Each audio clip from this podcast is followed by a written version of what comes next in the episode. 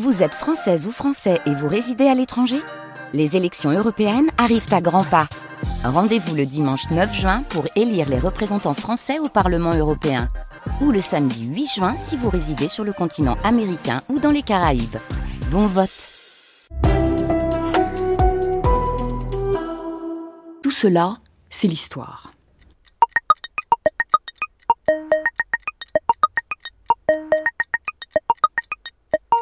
This place has everything. Come on, I show you.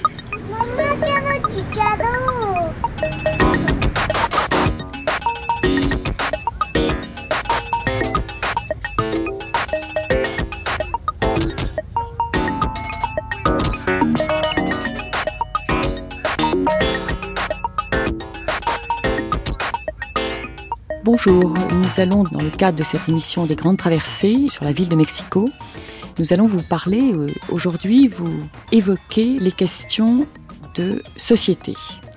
Nous allons réfléchir et débattre sur quelques mouvements politiques, sociaux, culturels qui traversent la société mexicaine aujourd'hui, qui traversent les différents groupes de la société, avec tout ce que cela signifie ou implique en termes de choix stratégiques, d'affrontements meurtriers ou d'alliances, de pertes ou de profits, d'actions collectives, de créations sociales et culturelles. Et la violence sera au cœur de notre propos dans la mesure où sa réalité, et je pense que c'est une prise de position pas seulement théorique, euh, sa réalité, la réalité de la violence, nous, les différentes politiques publiques ou les absences de politique, sur des questions qui peuvent paraître à première vue déconnectées les unes des autres, mais qui en fait sont totalement euh, liées, mêlées.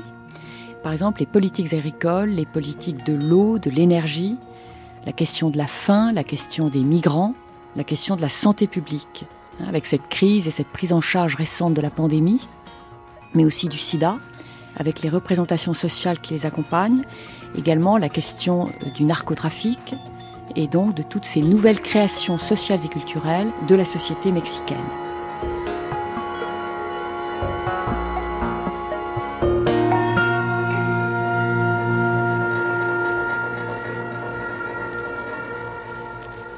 Alors nous avons ici euh, trois invités dans cette émission.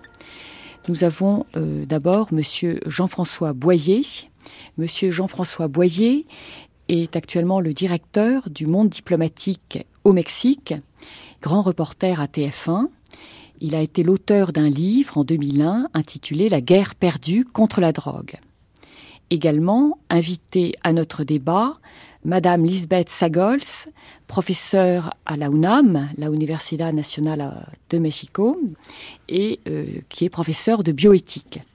Lisbeth Sagols est l'auteur euh, de Transformar à l'hombre, c'est-à-dire Transformer l'homme en 2008. Et par ailleurs, vous travaillez dans un éditorial qui s'appelle Fontamara et euh, qui s'occupe justement, vous dirigez une ligne éthique. Exactement. Nous avons également ici l'honneur d'avoir la présence de M. Yvon Lebotte, qui est directeur de recherche au CNRS, qui est sociologue. Yvon Lebotte est spécialiste des mouvements sociaux, des mouvements culturels dans le Mexique. Il a beaucoup travaillé sur la question de la violence en Amérique latine et en particulier au Mexique.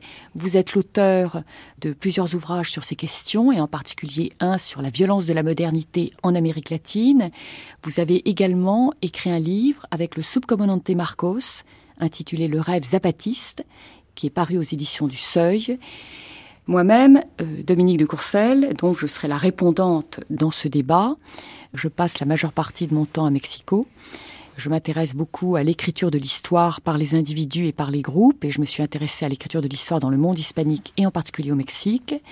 Euh, j'ai dirigé un livre sur créer et penser au Mexique dans la revue du Collège international de philosophie auquel j'appartiens, et également donc je viens de faire un film euh, sur la ville de Mexico et le développement durable.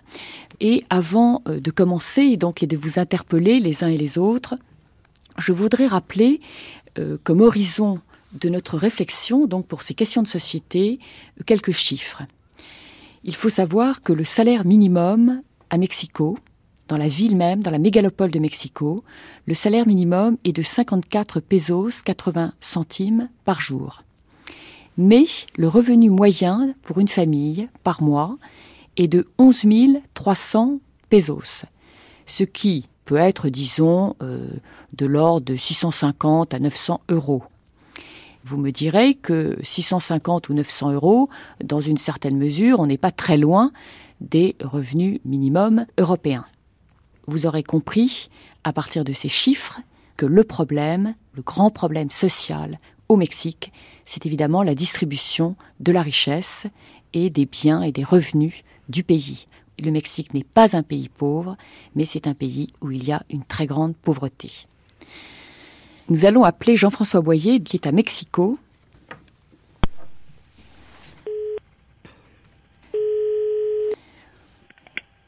Allô?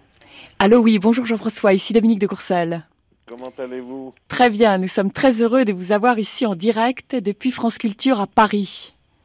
Moi aussi. Est-ce que vous pourriez euh, vous-même, donc en tant qu'observateur de cette réalité mexicaine, nous dire quelles sont les évolutions que vous avez pu remarquer sur ces questions de la richesse et de la pauvreté pour cette euh, société mexicaine? Eh bien, premier point, disons, pauvreté, bon, c'est un, c'est un mal euh, partagé par toute l'Amérique latine. C'est pas une situation seulement, seulement mexicaine. C'était un mal partagé depuis très longtemps et un mal accentué depuis la mise en place de certaines politiques appelées euh, néolibérales qui ont, euh, tout en augmentant globalement les PIB des, pays en question, politiques qui ont marginalisé en grande partie et de manière euh, croissante les secteurs populaires.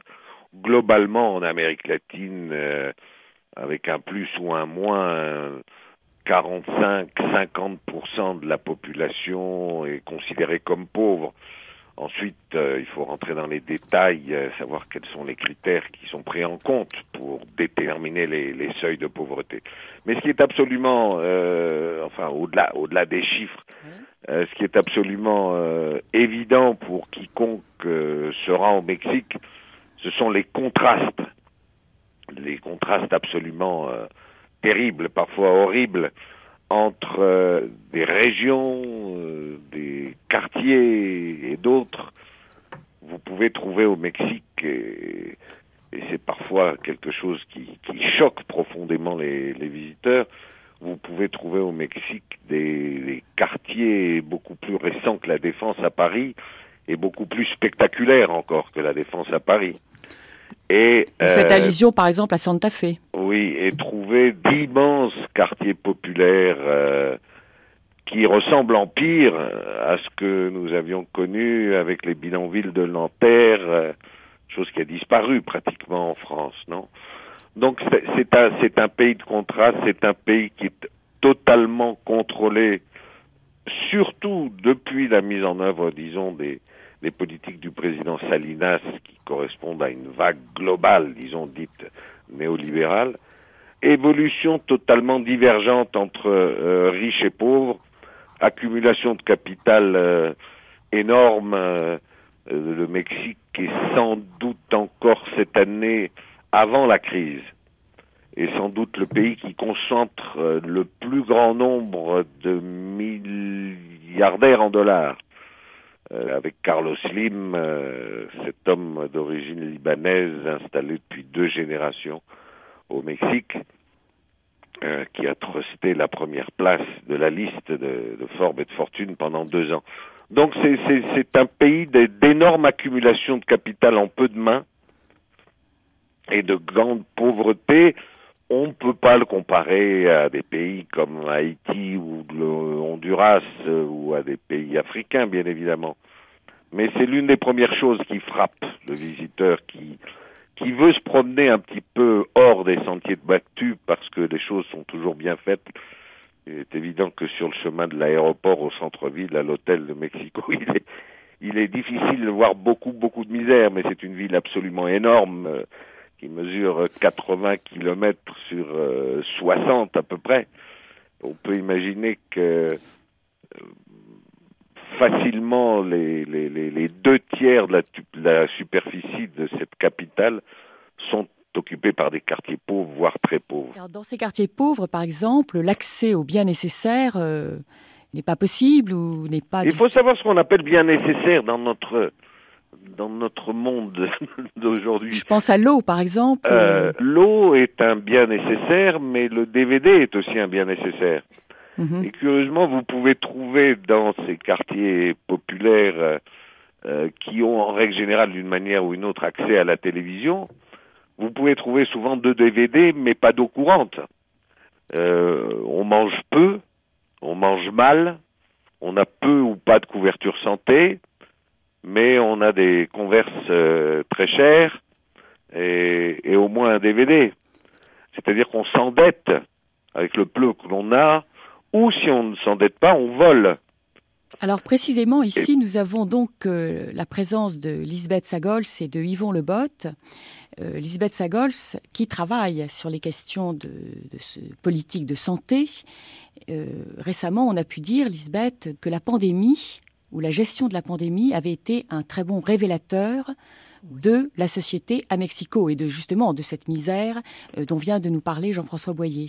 La pandémie a démontré euh, le manque d'intérêt des politiciens de prévenir et d'apporter aux écoles, par exemple, les plus élémentales des biens comme les bancs, euh, de l'eau. De... C'est une pauvreté, mais, surtout c'est un manque d'intérêt que c'est effrayant, non?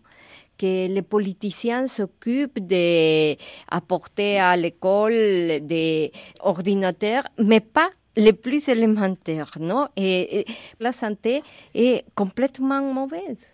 En 2008, Andrés Manuel López Obrador, et là je me tourne vers euh, Yvon Lebotte, a expliqué, avait déclaré qu'un changement d'orientation économique pourrait être une solution pour la violence, pour éradiquer peut-être euh, le narcotrafic, un meilleur développement de l'éducation, un meilleur développement de l'emploi, l'intérêt donné aux classes moyennes, l'intérêt donné justement à ces biens nécessaires entre guillemets. Mais qu'est-ce que vous en pensez, Yvon Lebotte L'introduction qu'a faite Jean-François Boyer est un tableau euh, très exact de la situation actuelle. Et comme il l'a dit, euh, les choses ont beaucoup changé avec euh, Salinas. Et euh, ça venait après euh, une période de 60 et quelques années, enfin, où le, Mexique a connu une grande stabilité, un régime très stable.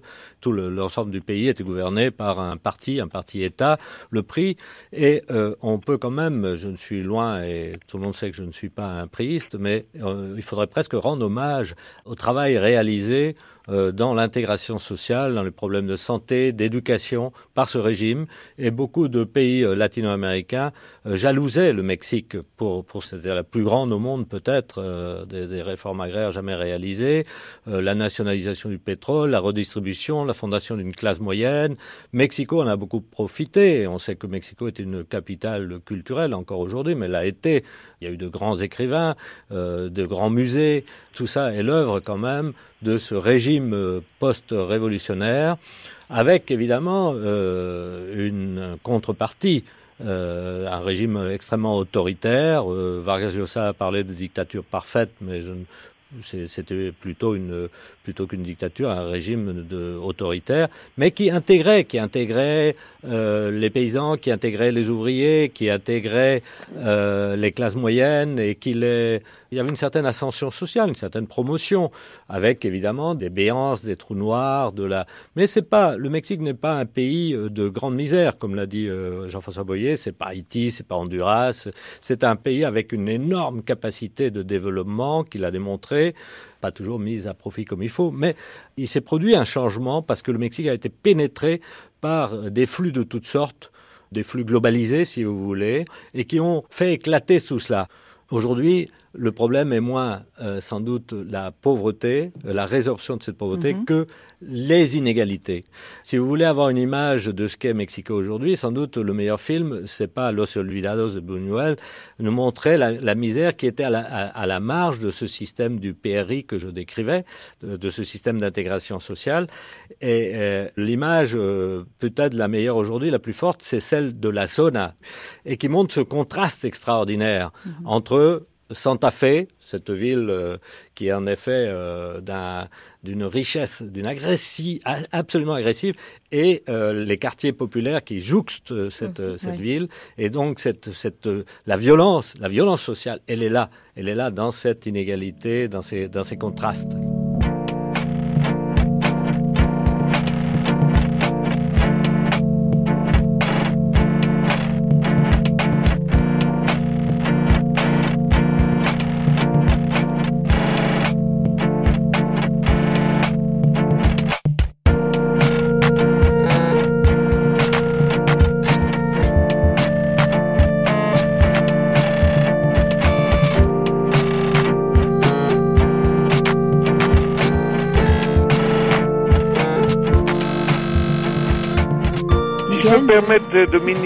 Bien sûr, Jean-François. Euh, il y a un thème qu'on n'a pas abordé tout de suite, et je crois qu'il faut. Euh, c'est un peu, c'est un terme triste à aborder. Oui.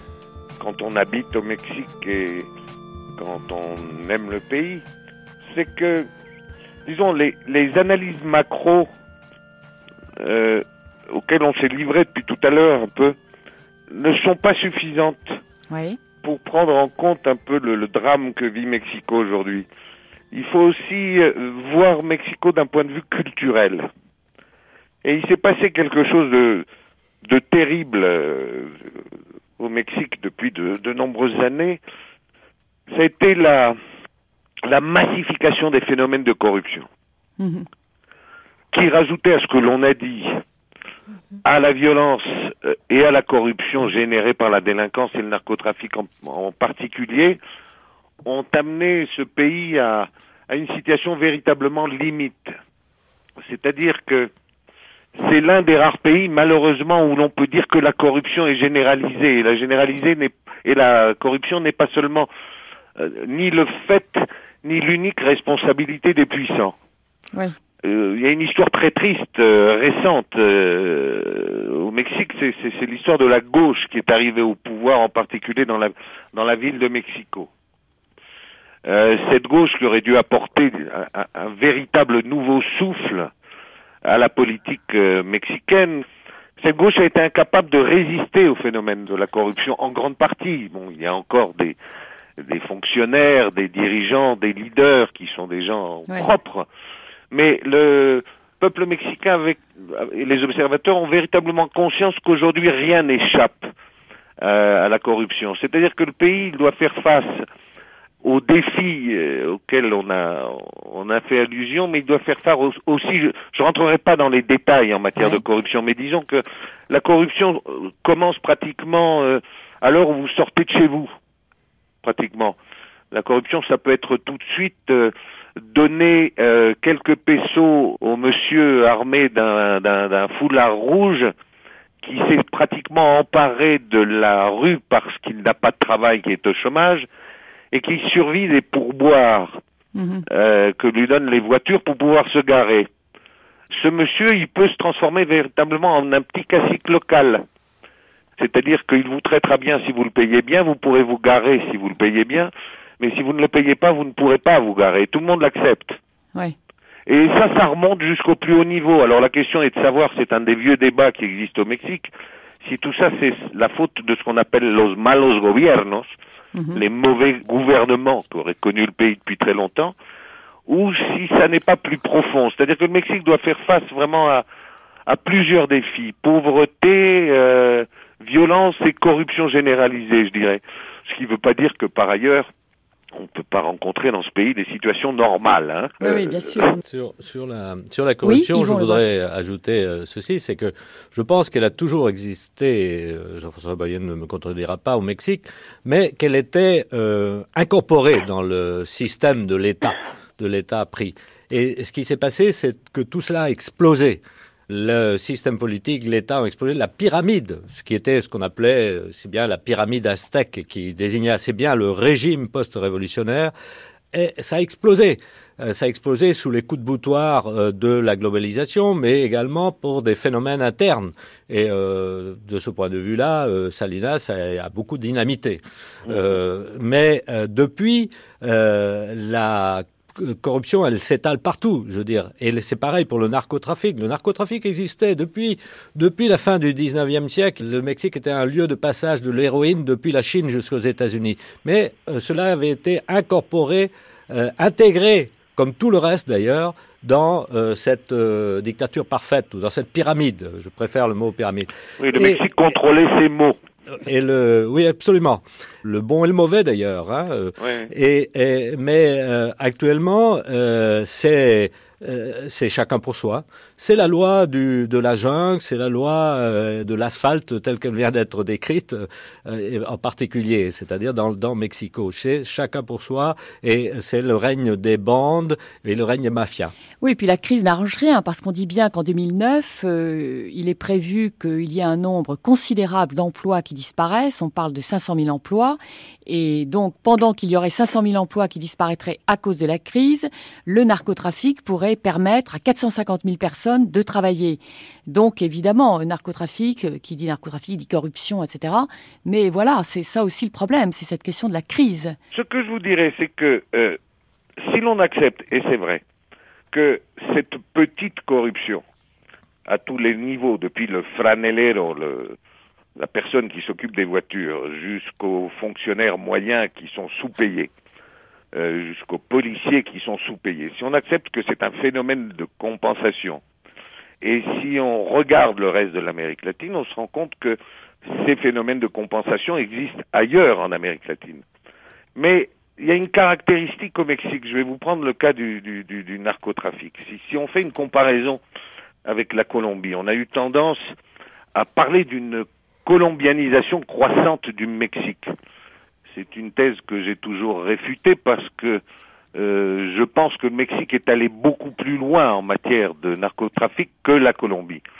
En Colombie, après l'assassinat d'un candidat à la présidence de la République, qui avait toutes les chances d'être élu en 89, la société colombienne s'est divisée en deux camps. Le narco était très très infiltré dans les structures étatiques. Pablo Escobar fut euh, euh, député adjoint à, la Chambre des députés, mais euh, malgré cette pénétration, une partie importante de la société a commencé à lutter contre le narcotrafic, à différents niveaux, au niveau de la presse. Résultat, euh, des dizaines de journalistes furent assassinés, des directeurs de journaux. Au niveau de la justice surtout, des dizaines et des dizaines de juges furent assassinés dans la période, disons, 89-95, 95, c'est la fin des grands cartels euh, euh, dits de Medellín et de, et de Cali en Colombie. Euh, c'est un phénomène qui ne s'est pas vraiment passé au Mexique. Au fur et à mesure que s'est développé le narcotrafic au Mexique parce que le pays a été choisi par les, euh, les producteurs colombiens comme le lieu de passage nécessaire pour avoir accès au marché nord-américain, au fur et à mesure que le narcotrafic s'est développé au Mexique, on s'est rendu compte qu'il n'y avait pas de réaction globale de la société. Le régime Salinas a été profondément, profondément marqué par le narcotrafic. Les niveaux de protection des grands cartels euh, par le régime Salinas ont été largement démontrés. Ça s'est poursuivi sous Cedillo. Et par exemple, on n'a pas eu de réaction de la justice mexicaine. Qu'est-ce que vous en pensez, Yvon Lebos Oui, je suis tout à fait d'accord sur la question des juges. Sur la question des journalistes, peut-être pas, parce qu'il y a eu également pas mal de journalistes assassinés au Mexique et des gens euh, très courageux dans les médias qui ont dénoncé. Pour ce qui est des politiques, oui, mais en Colombie aussi, il y a eu euh, de la narcopolitique. Hein, et d'ailleurs, euh, il y a tout un procès là-dessus encore en cours. Euh, il y a eu beaucoup de, de, de, liens entre la classe politique et les narcotrafiquants, les paramilitaires. Euh, des accusations euh, portent même sur le gouvernement actuel, ou en tout cas des soutiens du gouvernement actuel. Mais je suis d'accord que ça n'est pas la même chose au, au, Mexique. Ça commence aussi au Mexique, je crois. De, dans les deux dernières années, il y a quand même une réaction des manifestations. Malheureusement pas, malheureusement pas, Yvan. Le, le, le, il existe de manière euh, disséminée dans toute la population, mais c'est assez profond. L'idée que euh, il faut résoudre la question du narcotrafic et de la violence par le biais euh, de la négociation avec les cartels. Idée qui a été profondément combattue par des secteurs importants de la société colombienne, idée qui n'est vraiment pas combattue ni au niveau de la presse, ni au niveau de la justice, euh, ni au niveau politique au Mexique.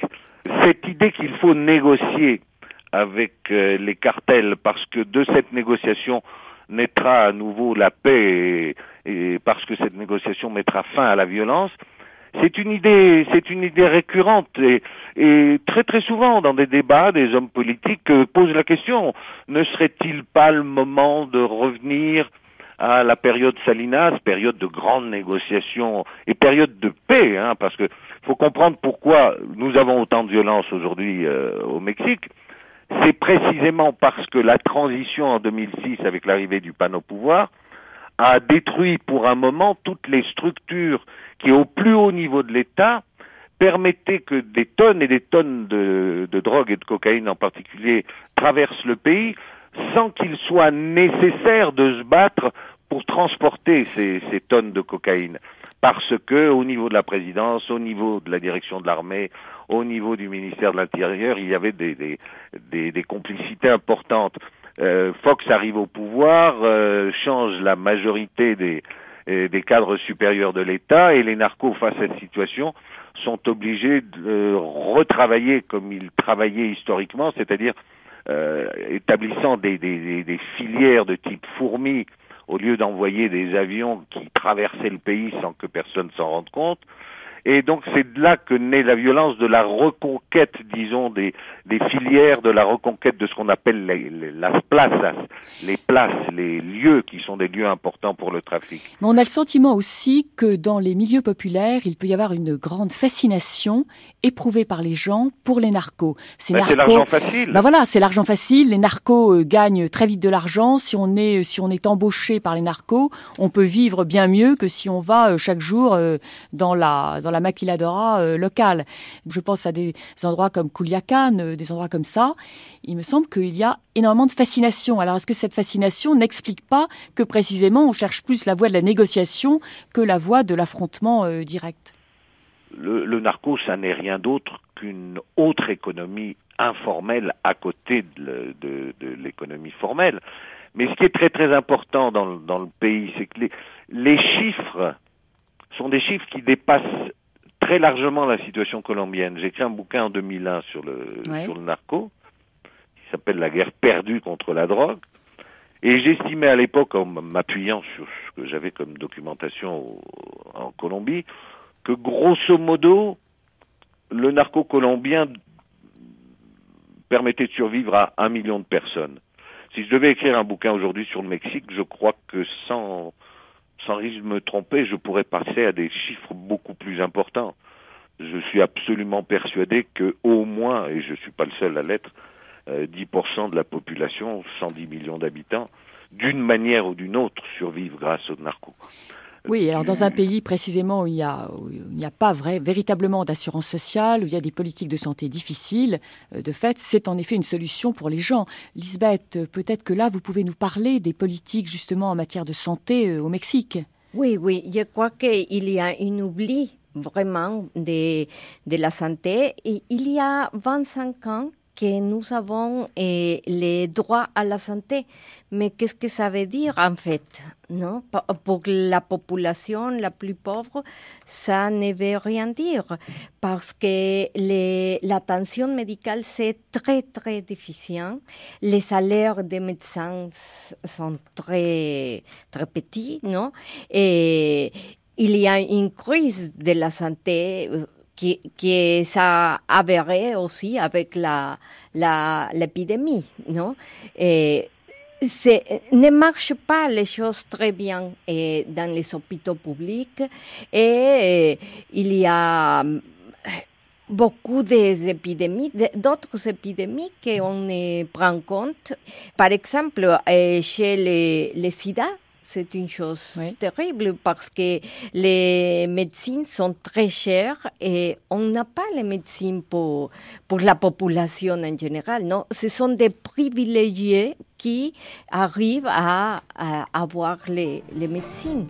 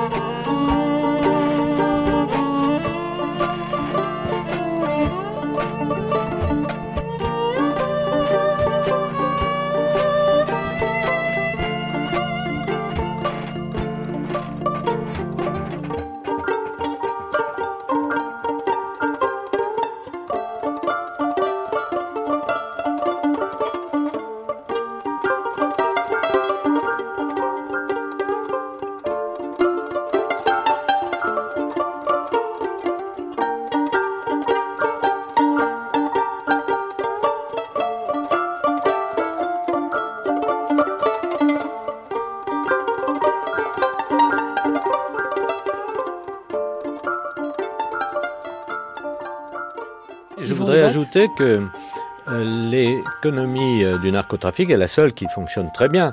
L'année euh, l'année passée a été absolument tragique pour le Mexique.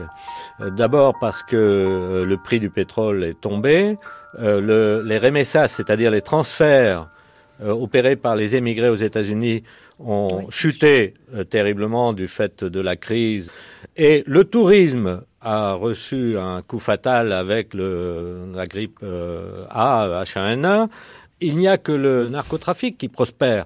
Et donc, si on se demande euh, quelle est, pourquoi cette fascination, mais c'est pas seulement de la fascination, c'est la réalité. Or, ça, il faut le mettre euh, dans une perspective qui est celle du démantèlement de l'État. Les services sociaux, la santé, l'éducation, c'est par là que passe la redistribution. C'est ce que voudrait restaurer Lopez Obrador dont on parlait tout à l'heure.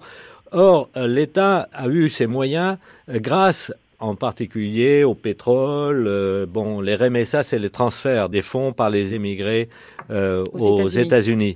Et euh, aujourd'hui, tous ces secteurs sont un peu en panne.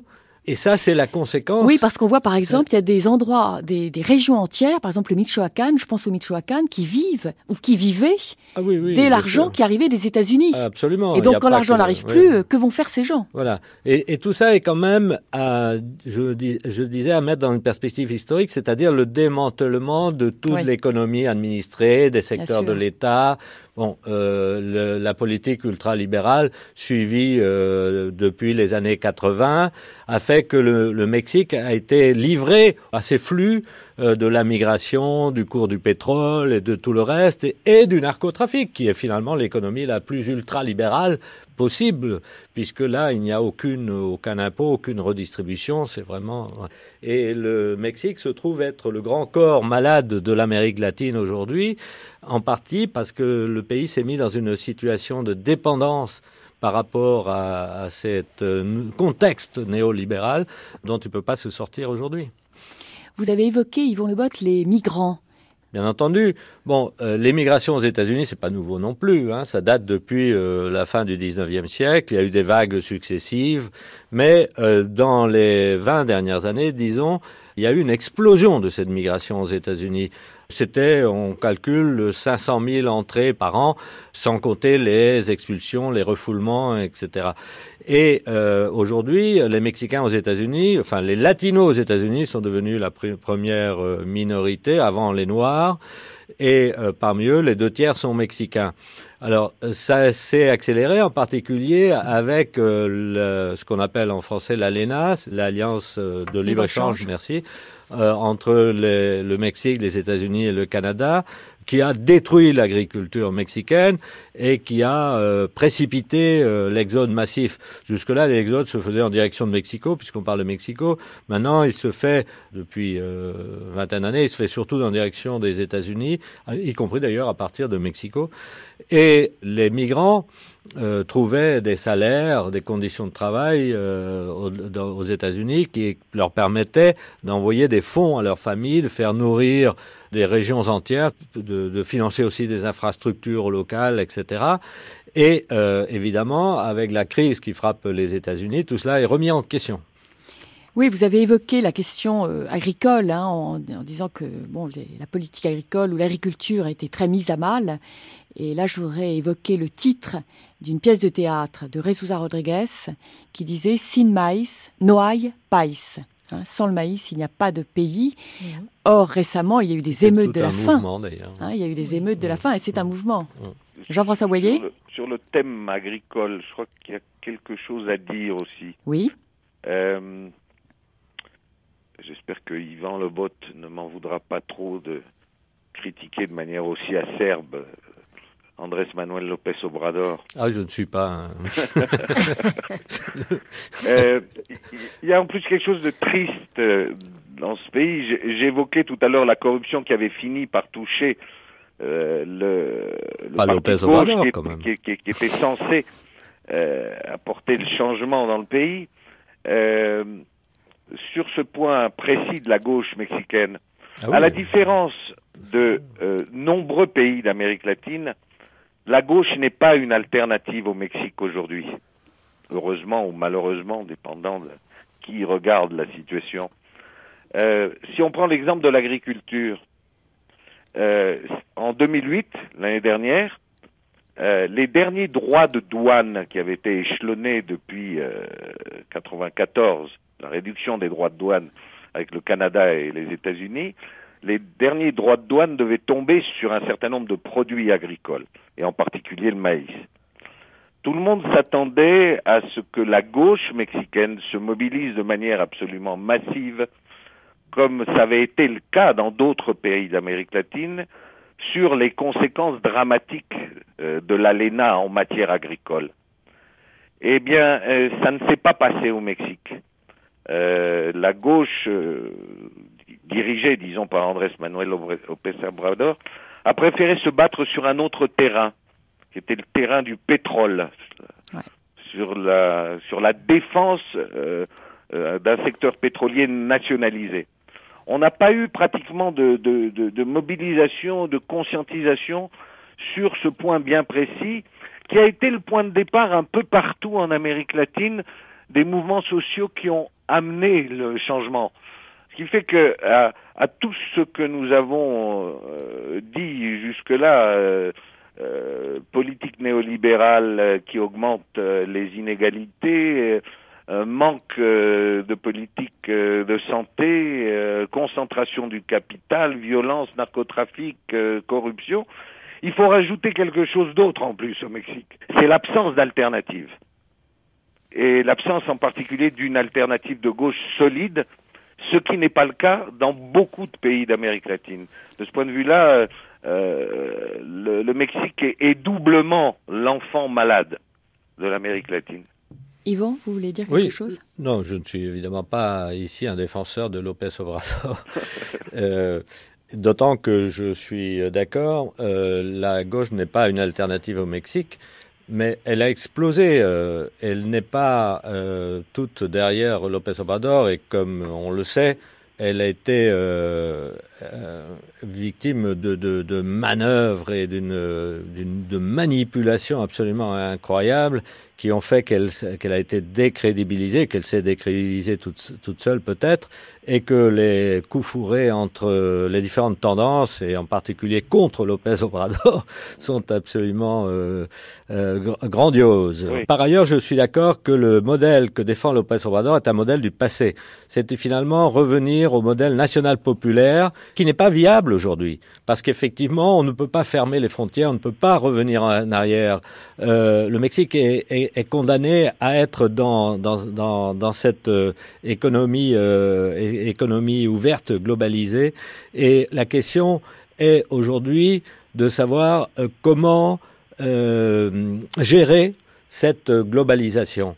Ce que d'autres pays le font, font peut-être mieux, en effet, en Amérique latine, je pense en particulier et surtout au Brésil, pour comparer deux géants en Amérique latine.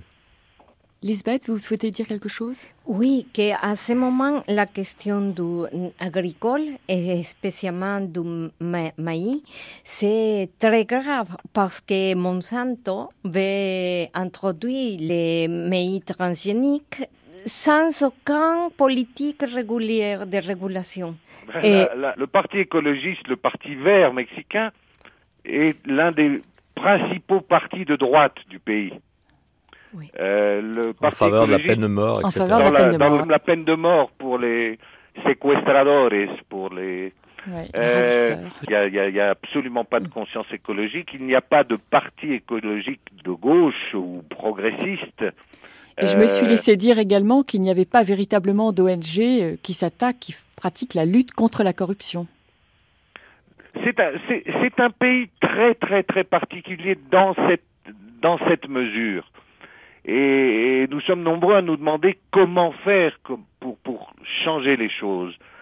Euh, il existe une énorme apathie en ce moment face à toutes les calamités qui s'abattent sur le pays.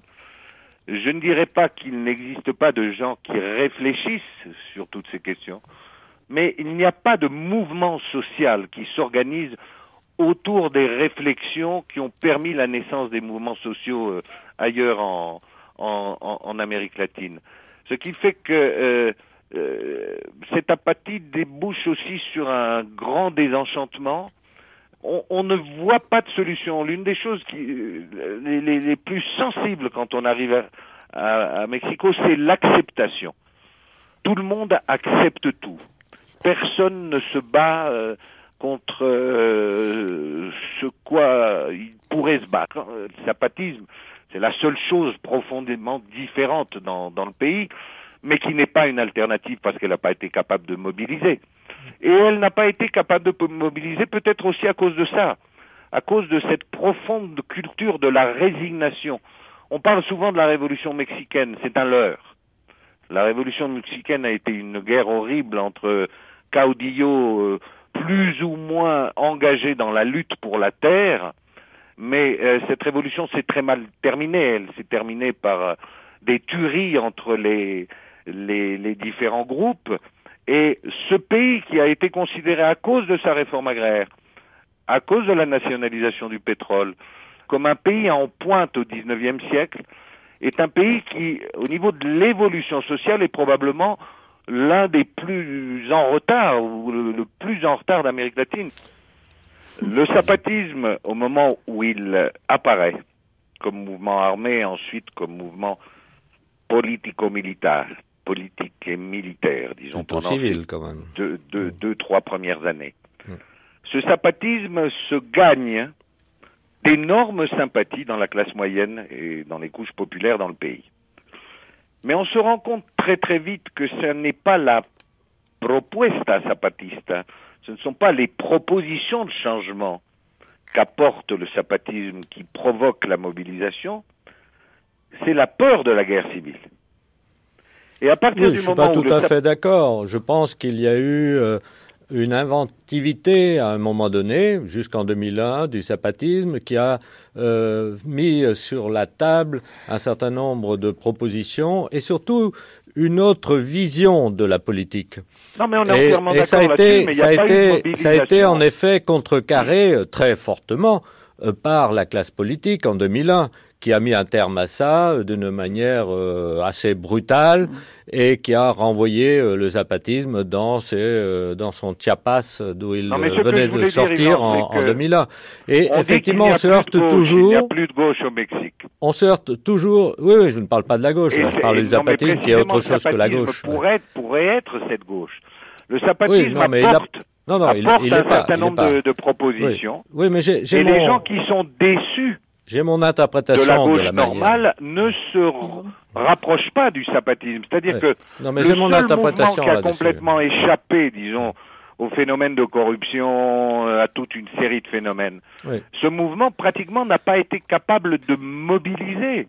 Oui. Euh, Si, si, même- il l'a fait. Il l'a fait de manière très magistrale et, et très spectaculaire. Mais il y a eu le coup d'arrêt de 2001, oui. et coup d'arrêt qu'il était euh, euh, au niveau mexicain en mai 2001 et au niveau même global et international avec les attentats du 11 septembre qui ont remis la logique politico-militaire au centre. Et du coup, tout ce qui était tentative d'inventer quelque chose de la base, de, à partir de la société civile, a été relégué. On est rentré, et c'est pas seulement le Mexique, dans une ère de nouveau dont peut-être on va sortir aujourd'hui. Hein, Obama a du mal à s'en sortir, en tout cas, on le voit ces jours-ci. Mais on est rentré dans une ère où tout était de nouveau en termes de guerre, en termes d'affrontement. Et évidemment, toutes les tentatives, toutes les initiatives pour sortir de, cette, euh, de cet étau ont été écrasées pendant toutes ces années entre 2001 et aujourd'hui. Le Mexique s'est mis dans une situation où il est écrasé par les logiques internationales, les logiques globales, tandis que d'autres pays ont essayé de s'en sortir. Mais le Mexique euh, a, a, s'est lié les mains. Et je suis d'accord avec le panorama très pessimiste que vous... Mais quand même, je, je, ne voudrais pas que tous les Mexicains, après cette émission, euh, soient encore plus pessimistes qu'ils ne le sont. Je, non, je, leur, je, je trouve qu'ils ont des capacités de rebondir. Euh, mais euh, c'est, on est amené à un constat pessimiste si on en reste à ce niveau, en effet, du régime politique. Euh, je pense, moi, que la société mexicaine a quand même des potentialités et surtout des secteurs extrêmement vivants très fragmentée, c'est une société de plus en plus fragmentée. Mais euh, les Mexicains, disons, sont quand même euh, ont une énergie extraordinaire. Alors ils, ne, ils sont obligés de la mettre ailleurs parce qu'ils n'ont plus, ils n'ont pas du tout confiance dans leurs euh, élites, dans leurs élites politiques en tout cas. Alors qu'il y a des élites extraordinaires, des élites universitaires, euh, culturelles. Euh, ce qu'il y a, c'est que il y a ce scepticisme, cette fatalité euh, dont vous parlez avec raison. Mais moi, je remarque une chose, c'est que les Mexicains, s'ils sont dans un autre contexte, sont formidables pour organiser un mouvement social. Le plus grand mouvement social de ces dernières, euh, de, ces, de cette dernière décennie dans toute l'Amérique latine a été porté par des Mexicains, mais c'était pas au Mexique, c'était aux États-Unis. Le mouvement de 2006 L'extraordinaire mouvement des latinos, des immigrés clandestins, c'est la plus grande mobilisation aux États-Unis depuis les mouvements pour les droits civiques, depuis les mouvements contre la guerre au Vietnam. C'est même sans doute le plus grand mouvement de l'histoire des États-Unis. Or, qui étaient euh, les gens qui manifestaient ce sont des Mexicains. Donc euh, la question n'est pas les Mexicains, la question c'est le Mexique. mais là, je crois que Lisbeth, vous pouvez intervenir. Oui, oui, mais pas plus euh, optimiste. Au contraire, non, je crois que par relation à l'apathie, je, je suis d'accord qu'il y a une très grande apathie. Et c'est parce que je remarque une, un manque d'éducation sur l'intérêt commun. Mm -hmm. Oui, et c'est triste de dire que nous n'avons pas une euh, éducation civile.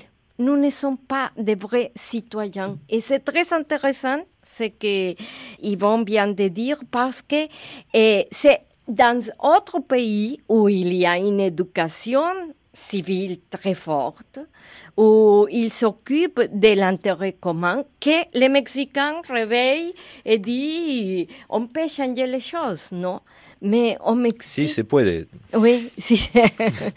Mais dans notre pays, et dans notre éducation, et c'est.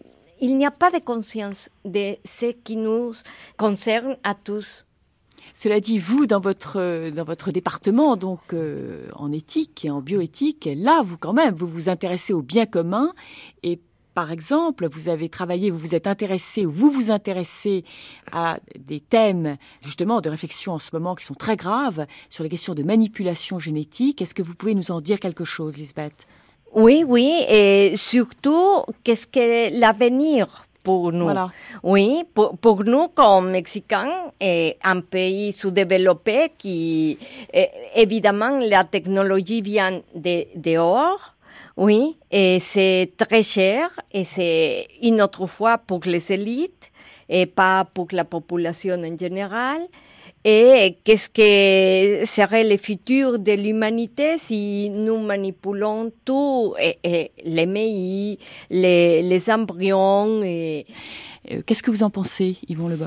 Vous savez que la controverse sur les OGM et sur le maïs transgénique a été quand même une controverse importante au Mexique et dans les relations entre euh, le Mexique et Monsanto. Oui, euh, oui. Là, il y a eu euh, des Mexicains qui ont posé la question, euh, et pas d'une manière simplement manichéenne, puisque la grande controverse sur la, les manipulations génétiques à Oaxaca, -hmm. ça a été porté sur la scène internationale, sur la scène publique, par un Mexicain. Il se trouve qu'il est euh, euh, scientifique à Berkeley, mais c'est un Mexicain. Et euh, c'est lui qui a publié dans Nature oui, l'article oui, qui a Francisco. fait débat et qui est donc c'est pas on n'est pas dans en pu, on, on, est quand même là sur une scène dynamique. On n'est pas en, dans, dans, la pure euh, passivité par rapport à ce qui se passe euh... oui mais le résultat est dramatique. C'est-à-dire que le, la question a été posée mais nous savons depuis cette année qu'à partir de l'année prochaine le maïs transgénique sera massivement semé ouais. au Mexique.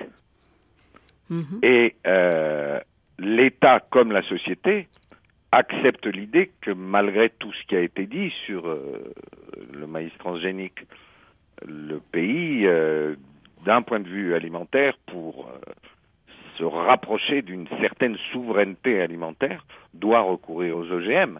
on ne peut pas condamner la technologie, non, ce n'est pas le cas. Et, on doit trouver jusqu'à ce point est-ce qu'on peut accepter certaines technologies, jusqu'à quel point est-ce qu'on doit les refuser.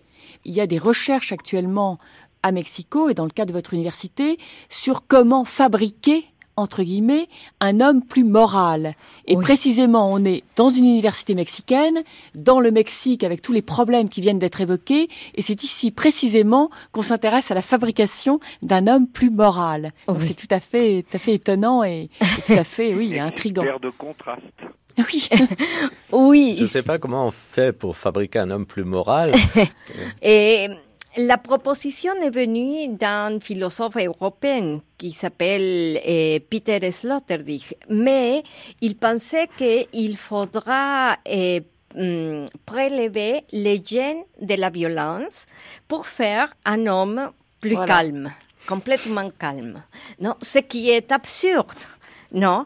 Alors, au Mexique, il y a un philosophe qui a dit non, cela serait déterminer l'homme et par conséquent, il ne sera pas moral parce qu'il n'aura l'option, il ne délibérera pas entre le bien et le mal.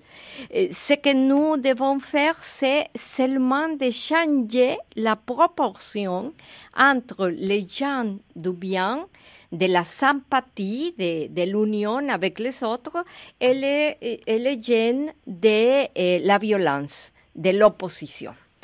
Et comme ça, on ferait un homme qui, sa première euh, tendance serait la sympathie. Mhm. Mais, tous, les Mexiques, tous les Mexicains, on se gêne là. L'autre, tous les Mexicains, on se gêne là de la non, sympathie. Non, serait universel. serait universel. Serait pour toutes les nouvelles générations. Non C'est une réponse intellectuelle à, au philosophe Peter Sloterdijk. Bien, bah écoutez, je vous remercie tous. Jean-François, merci beaucoup d'avoir accepté d'être au téléphone depuis Mexico. Merci, pour ce débat. Et merci à tous pour ce débat. Merci.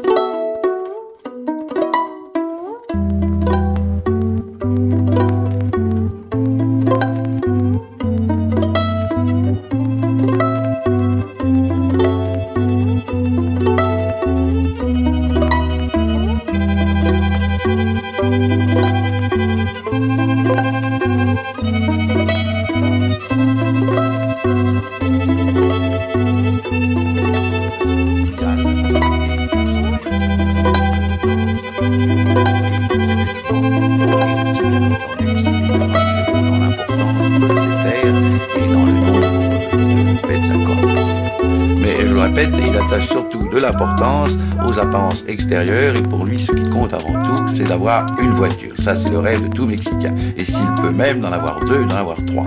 Et pour cela, il est prêt à tout engager au monde piété. Il n'est pas rare que des gens vendent ce qu'ils possèdent euh, pour une voiture qu'ils achètent à crédit. La voiture et le linge, car alors on ne voit pas un Mexicain qui n'ait pas sur soi une chemise d'une blancheur éblouissante. Et, et des souliers vernis.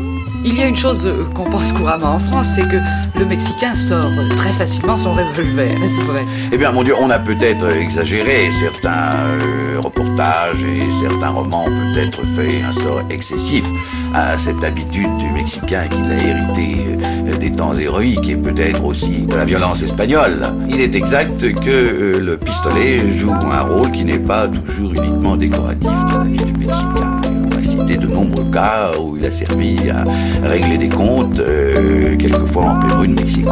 Et on dit le Mexicain très jaloux. Il est aussi très jaloux, oui. Euh, il est jaloux, il est d'autant plus que souvent cette jalousie, d'ailleurs, euh, s'exerce à l'égard de plusieurs femmes en même temps, car il est d'usage aussi pour ce qu'on appelle les casas chicas,